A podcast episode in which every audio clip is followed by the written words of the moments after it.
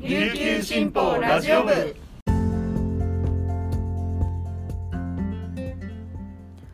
はいたい。皆さんいかがお過ごしですか？今日も琉球新報ラジオ部をお聞きいただきありがとうございます。3月13日月曜日。本日の担当パーソナリティはデジタル推進局の田吹陽子です。午前11時20分時点の那覇市の天気は曇り一時雨。気温は18.6度となっています。午後の降水確率は50%とのことで傘を持ってお出かけしたらいいかもしれませんね。さてこの前私が話した私がめちゃくちゃハマっているタイムリープ系のドラマなんですけど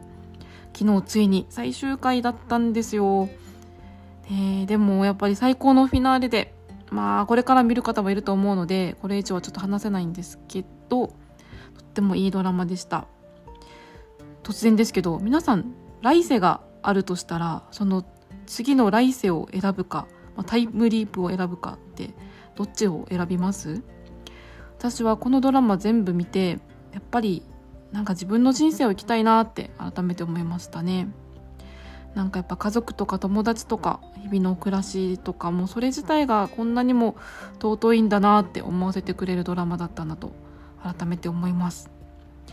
そして全然関係ないんですけど今ね WBC 始まってますよね皆さん見てますか？私も結構見てるんですけど大谷選手ってやっぱすごいなって改めて思うんですがでねなんか大谷選手って絶対人生5周目ぐらいなんじゃないかなって 勝手に思ったりしていますというのはまあ冗談ですけれども、まあ、日本代表の皆さん、そして沖縄からあの出場している3選手の皆さんも頑張ってください。応援しています。はい。それでは、この時間までに入った沖縄のニュースをお届けします。まずはじめのニュースは、こちら、ちょっと悔しかった昨日のニュースです。バスケットボールの第98回天皇杯全日本選手権大会の決勝は12日、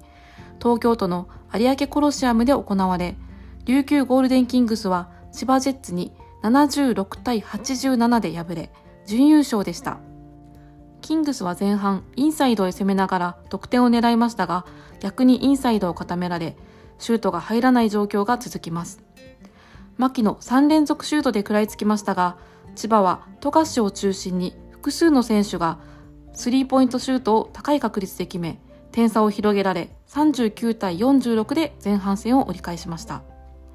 後半に入ってもインサイドで強さを見せるキングスはバスケットカウントから3点プレーを完成させたりフリースローを成功させましたが、千葉も3点弾を引き続き高確率で沈め、沈めました。助手段間、牧、岸本の連続3点打で点差を縮めましたが、千葉に逃げ切られてしまいました。昨日の試合見てましたけど、本当になんか惜しかったですね。もうちょっとでなんか縮まるんじゃないか、逆転できるんじゃないかってところたくさんありましたが、はい。でも、皆さんお疲れ様でした。とても素晴らしい試合をありがとうございます。また引き続き応援していきます。続いてのニュースです。県内の多くの公立中学校で11日卒業式が行われました。糸満市立糸満中学校では11日178人が慣れ親しんだ校舎を後にしました。卒業生のマスクは任意で大半の生徒がマスクをつけず式に挑みました。校歌や卒業の歌を斉唱する際にはマスクを着用して歌い、歌い終わると再びマスクを外して挨拶などに聞き入っていました。マスクを外した卒業生らは舞台上では引き締まった表情で卒業証書を受け取り、講談した後は教員らに祝いの言葉をかけられ、笑顔になる様子が見られました。在校生らは各教室にオンラインで生中継される映像を視聴し、会場の卒業生にも聞こえる大きな拍手を送りました。卒業生代表の当時では、分散登校やオンライン授業など、コロナ禍の中学生生活を振り返り、みんなと会えない日々が続くことは、こんなにも辛いものかと痛感した。仲間がそばにいない寂しさを味わったこの3年間と涙ぐみながら語りました。ということで、卒業生の皆さん、卒業おめでとうございます。本当にね、辛い3年間、ちょっとコロナもあって、いろいろ辛かったこともあったかなと思いますが、またこれから新しい生活に向かって頑張っていってください。最後はこちらのニュースです。東日本大震災から12年を迎えた11日、岩手県の県市岩手日報社が那覇市のパレット雲寺前交通広場周辺で特別号外を100部配布しました。発行は毎年続き、今年で12回目となります。特別号外は8ページで、岩手県外から岩手に移住して地域おこしに取り組む若者や、震災を乗り越えて活躍する高校球児らを紹介。国内外からの支援への感謝と復興の現状を伝えています。号外を配った同社の合コン総務企画部長は、これからも東日本大震災を忘れないでほしいと話しました。号外配布には沖縄の琉球新報社や沖縄タイムスの社員、在沖岩手県人会チュラメンコイ会のメンバーも協力しました。以上、この時間までに入った沖縄のニュースを紹介しました。今日紹介した記事の詳しい内容は琉球新報デジタルにてご覧いただけますので、ぜひアクセスしてみてください。そして今日は月曜日、この後は一押し記者解説のコーナーです。ゲストは成形グループ経済班の玉木恵里子記者沖縄エリア広報を設置したユニクロの戦略について、えー、私田吹が、えー、聞きました。沖縄独特な売れ方とか売れ筋みたいなものも聞いていますのでぜひ引き続きラジオ部をお楽しみください。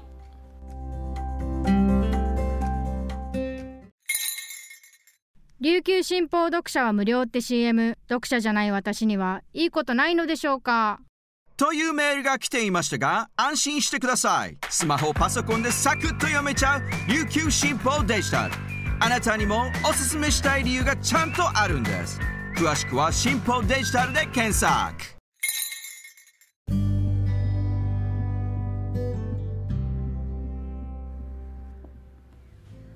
続いては記者のおすすめ記事を紹介する一押し記者解説のコーナーです。本日のパーソナリティはデジタル編集グループの田吹陽子が担当します。そして今日のゲストは成形グループ経済班の玉木恵里子記者です。玉木恵里子さんよろしくお願いします、はい、よろしくお願いします。はい今日恵里子さんに紹介していただく記事はえっとユニクロが沖縄広報沖縄エリア広報ですかねを設置したという内容についてです、はい、ちょっと早速になりますけどこの沖縄エリア広報というものはどういうものなのか教えてください。はいえっとまあ、ユニクロ皆さんも知っている、まあ、全国展開しているすごく大きな、あのチェーンですけれども、えっと、ユニクロは、えっと、今年から、えー、地域への情報発信を強化するというところで、まあ、各あの地方にあのそのエリアを担当する、えっと、広報を置いています。でこれまでに7都市に、えっとエリア候補が置かれていて、はい、でまあ、そんなうちの一つが沖縄ということです。でこのエリア工房の面白いところは、うん、あの実際に店舗で働いている店員さん、はい、沖縄の場合はあの沖縄ライカム店の、えー、山田さんという方なんですけれども、はい、この人が、えーと、このエリアを担当する、まあ、沖縄全域を担当する広報をするということです。なるほど。こうやってこういろんなエリアごとにそういう広報担当がいるっていう狙いは何ですか、うん、やっぱりあのやっぱ地域によってこう売れ方が違うっていうのがまずきで、うん、まあ、日本もねこの北海道と沖縄では全く、そうですね。気候が、うん、違いますし。でやっぱそれぞれの,、ね、その県民性とか地域性があるでしょうから、なるほど。そのあたりですね。こうそれに合わせて方法展開していく、ね、あのユニクロでも去年えっ、ー、と去年かな？去年夏に、はい、えっ、ー、と県酒造組合あの青森のですね、うん、県酒造組合とコラボして、はいはいはい、えっと、T シャツを作ってるんですけれども、それまあ沖縄でしか買えないってやつだったんだけど、それがかなりやっぱり好評だったらしくってそういう地域独自、まあ、ここの県でしか買えないみたいなものをやっぱどんどん作っていってますね。面白いですね、の沖縄の特徴というかマーケティングの特徴っていうものがあったら、うん、ですね沖縄は、えーと、はい、まずあのもうやっぱり他の県と違って暑いので、うん、そうですね、うん、そうだから全然売れる時期も売れる商品も違うと。で例えば、えーとえー、今に、まあ、撮ってる2月ですけれども、はい、そろそろね暑くなってきて、うん、多分来月には海開き、ね、海開きもあって。ですると UV カットがそうです必要ねになる。もう必要ですね沖縄は。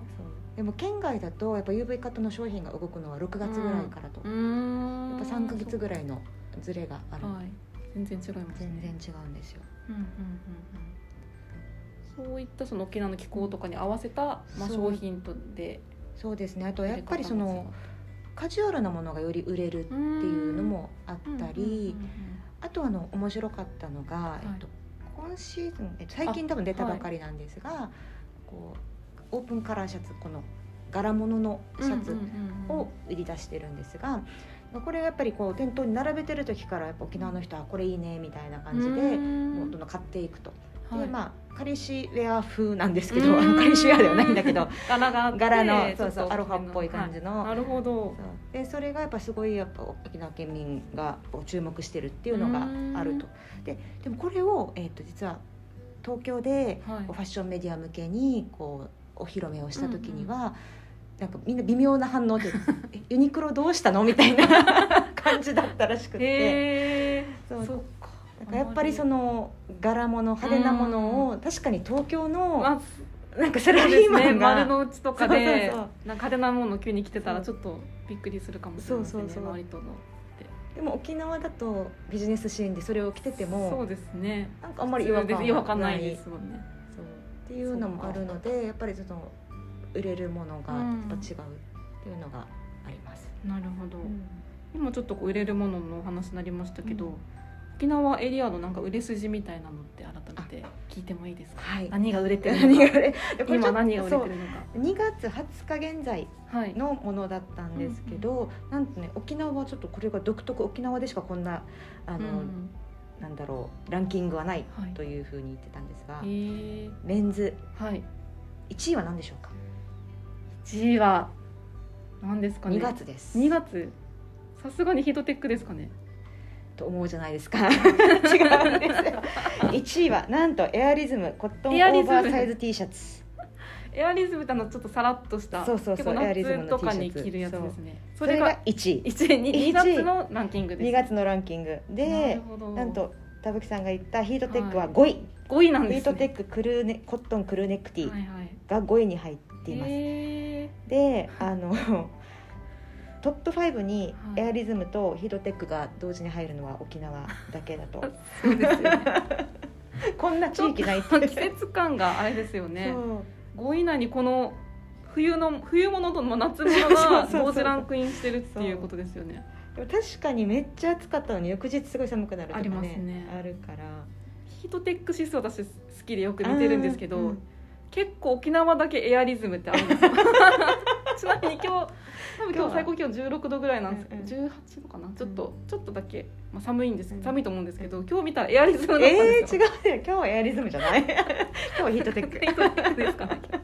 結構ヒートテック着た日があったのに急にエアリズムっていうか、うん。確かにそういう気温差は激しいというかすぐに夏にななりがちっていうのはあるかもですね。の大きな流れというかユニクロだけに限らず大きい流れで見ると沖縄ってその気候が違うから文化が違う、で着るものもえ食べるものも違ってくるっていうところで、やっぱり大きい企業ナショナルチェーンナショナルブランドでも沖縄で展開する時には例えば沖縄ファミリーファミリーマートさんも沖縄ファミリーマートっていう会社を作って地元の企業と組んでやるっていうふうにあのやっぱこの地元をよく知ってる人に。と組んでいくっていうところがポイントなんだろうなと改めて思った取材でした。なるほどですね。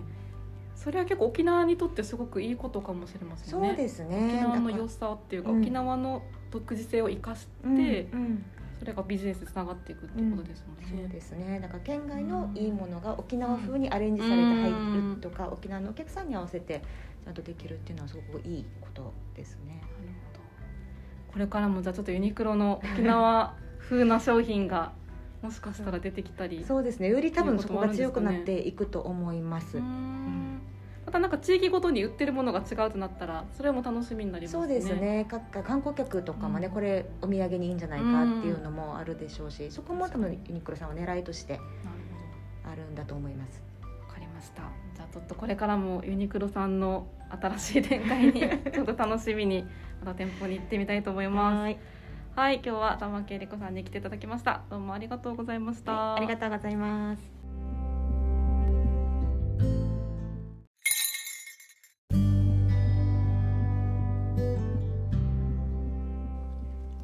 本日の一押し記者解説いかがでしたでしょうか？記事の方もぜひチェックしてみてください。そしてラジオ部へのメッセージをお待ちしております概要欄にあるメールアドレスまでお寄せください。最後までお聴きいただきありがとうございます。それでは今日も素敵な一日になりますように。また明日お耳にかかります。さようなら。